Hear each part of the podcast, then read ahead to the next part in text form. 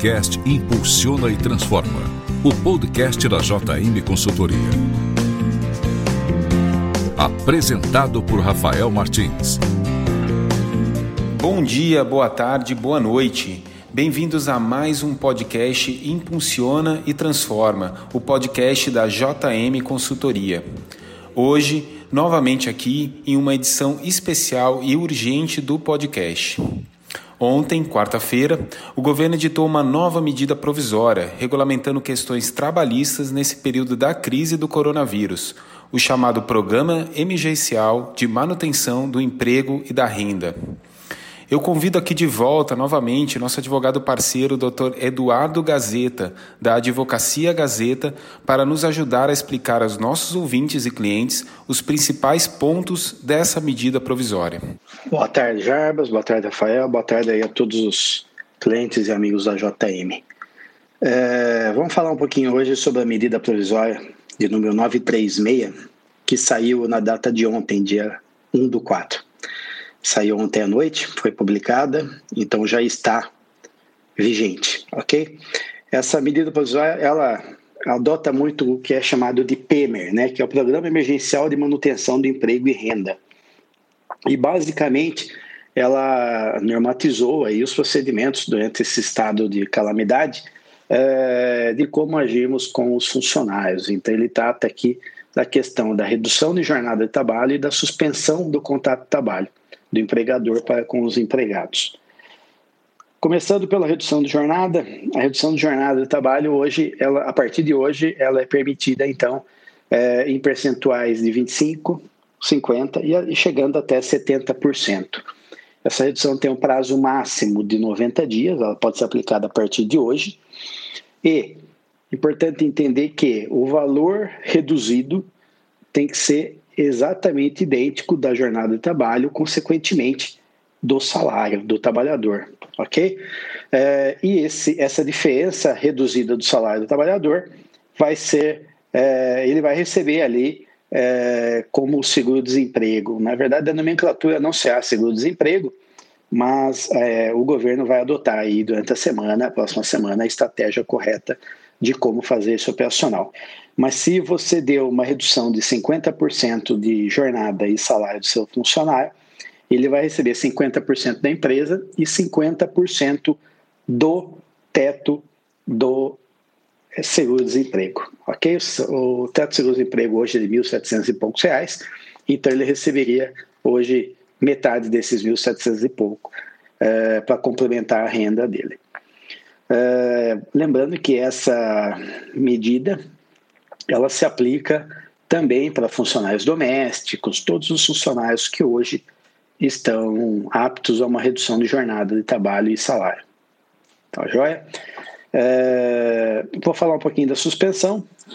A suspensão do contrato de trabalho também vigente a partir de hoje, dia, é, dia 2 do 4, é, ela se aplica da seguinte forma: é, empresas que não estão produzindo, que tiveram aí a sua, sua renda comprometida é, e que têm um faturamento anual até 4,8 milhões de reais, ou seja, 400 mil reais mês de média, essa empresa é, vai suspender o, o trabalhador. Então, esse trabalhador não pode mais exercer nenhum trabalho.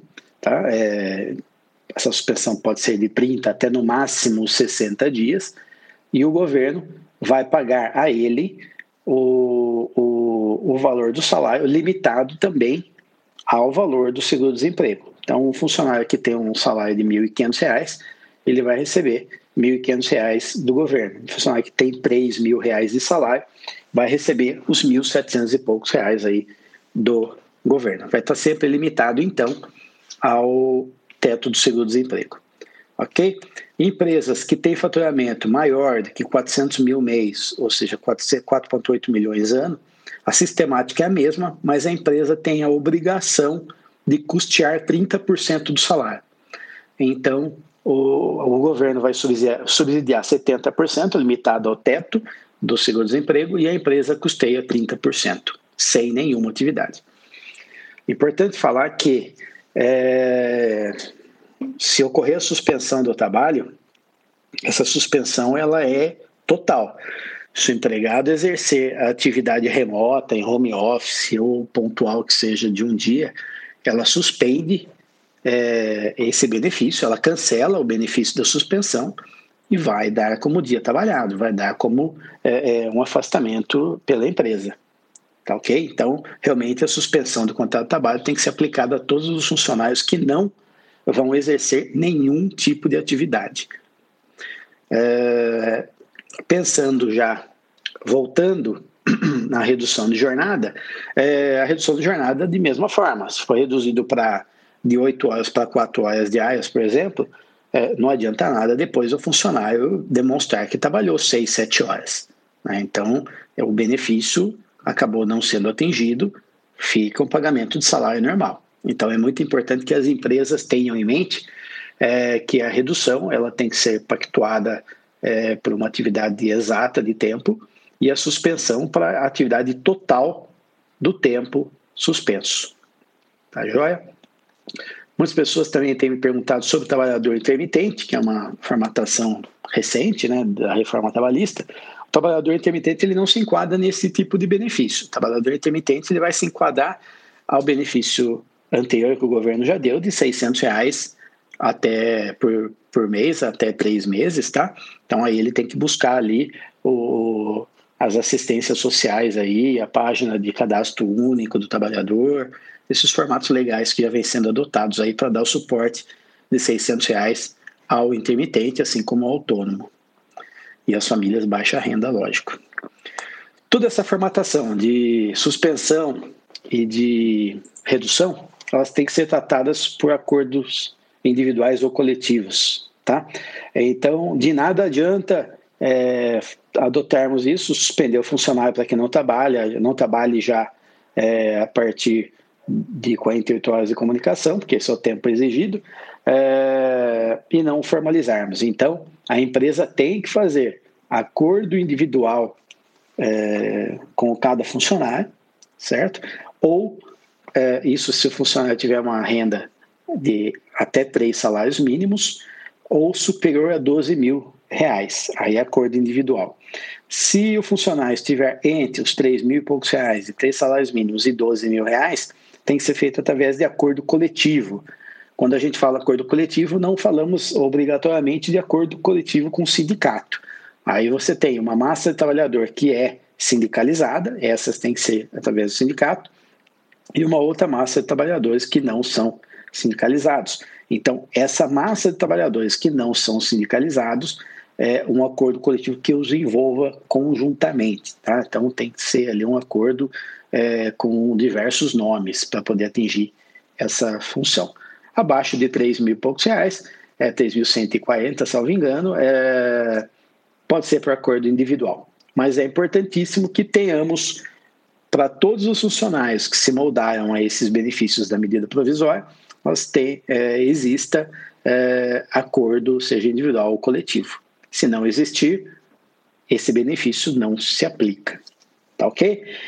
Importante aí para finalizar é como que vai ser pago esse pagamento, né? como que os funcionários vão receber efetivamente esse seguro assistência, seguro é, é, prestamista, cada um está chamando de uma forma, não tem nome certo ainda. Mas é, o trabalhador não tem que fazer absolutamente nada, ele comunicou, é, a empresa aderiu ao acordo individual ou coletivo, o trabalho fica para a empresa e sua contabilidade, que vai ter que comunicar ali os órgãos competentes em um formato que até esse momento não existe, tá ok? Esse formato vai ser desenvolvido ainda pelo é, é, Ministério do Trabalho, Caixa, os sistemas de gestão, vai ser desenvolvido aí aos próximos dias, até semana que vem, para que a empresa comunique quem que aderiu e, consequentemente, vai receber. Uma outra dúvida que eu tenho recebido, acho que vale a pena informar, é que o auxílio do governo sempre vai ser sobre salário base. Então não entram aí é, reflexos, não entram aí é, comissionamento, bonificação, é salário base. Tá joia? É um assunto polêmico, é um assunto novo, né? Saiu ontem à noite, já entrou em vigor hoje. Então, as dúvidas vão surgindo, nós estamos aí à disposição para esclarecer aí e auxiliar a JM no que for preciso. Um abraço, até logo. Muito obrigado, doutor Eduardo. Sugerimos que você, empresário, procure seu advogado e contador para mais informações sobre essas medidas. Elas têm grande impacto na sua estratégia para conter os efeitos da crise provocada pela epidemia do coronavírus. Voltaremos a qualquer momento com um podcast para conversar mais sobre esse tema e ajudar você, empresário. Você ouviu mais um podcast Impulsiona e Transforma. Obrigado, até qualquer hora. Você ouviu o podcast Impulsiona e Transforma. O podcast da JM Consultoria.